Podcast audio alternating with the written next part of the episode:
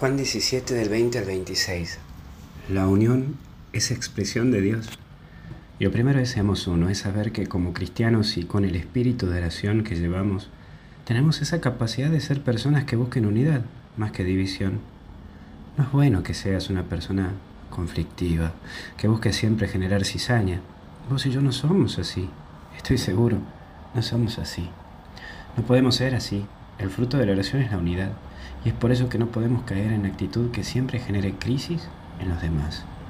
Porque somos de Cristo y en Cristo hay unidad.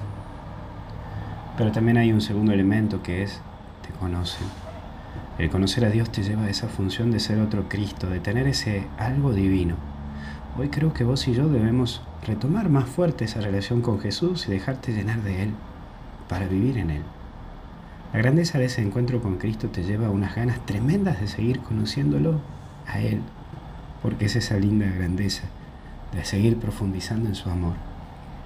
Y por último, la paz, y en estos días que ya estamos a la espera del Espíritu, podemos pedir los siete dones para que nos llene de paz, pedir esa gracia de vivir en Él, para actuar ante los demás desde Él.